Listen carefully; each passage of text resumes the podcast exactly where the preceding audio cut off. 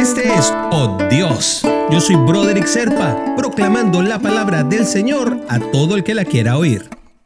El devocional del día de hoy nos lleva hasta Juan capítulo 3 versículo 36. El que cree en el Hijo tiene vida eterna, pero el que rechaza al Hijo no sabrá lo que es esa vida, sino que permanecerá bajo el castigo de Dios. Y es que a veces, hermanos, hasta en este mismo devocional, siempre los cristianos estamos hablando de lo bueno que es Dios, de las cosas buenas que hace Dios por nosotros, de lo, de lo que es papá Dios con cada uno de nosotros, de lo que nos complace, de lo que cuando estamos dentro de, de su plan siempre está con nosotros. Siempre hablamos de eso, pero a veces olvidamos hablar de cuando Dios no está de acuerdo con lo que estamos haciendo, cuando es justo porque hacemos algo que está mal o cuando es severo con nosotros. A veces tenemos la idea de que lo que pasó en el Antiguo Testamento es simplemente algo pasado, agua que ya sucedió y no es así. Él también destina a los incrédulos ese castigo eterno que suena tan cruel y que a veces es más cruel incluso que el diluvio o es más cruel que cualquiera de los castigos que se le haya ocurrido a Dios durante toda la historia del Antiguo Testamento. Entonces, Juan nos muestra que aquel que no cree y actúa con rebeldía hacia el Señor Jesús no recibirá la salvación. Ojo, es diferente nunca haber tenido la oportunidad de conocer a Dios a actuar con rebeldía y tener la posibilidad de haber conocido, saber, aunque sea por referencias de Dios, y renegar de Él.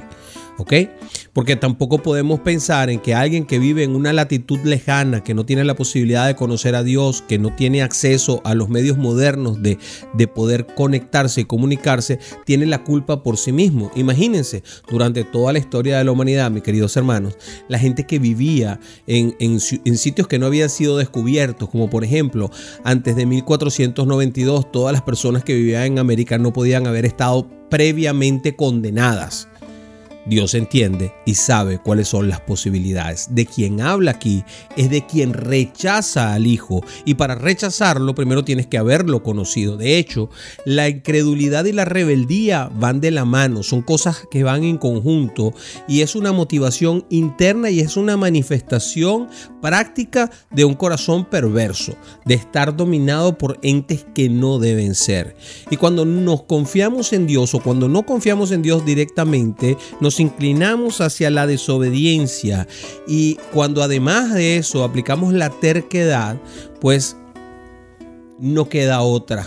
Cuando empezamos a creer solamente con la mente y no creemos con el corazón, pues estamos más propensos a caer en el rechazo en algún momento a la figura de Dios.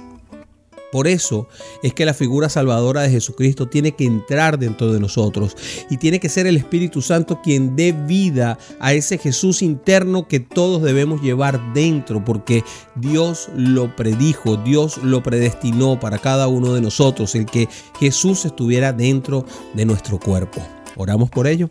Señor mi Dios, gracias por tu amor, gracias por tu justicia y tu misericordia. Padre, ayúdame, Señor, a no ser rebelde a Jesús o a sus enseñanzas. Que yo pueda vivir la fe verdadera y constante en tu palabra y que ella también se manifieste en mis actitudes. Que yo nunca pruebe tu ira y la condenación, Señor.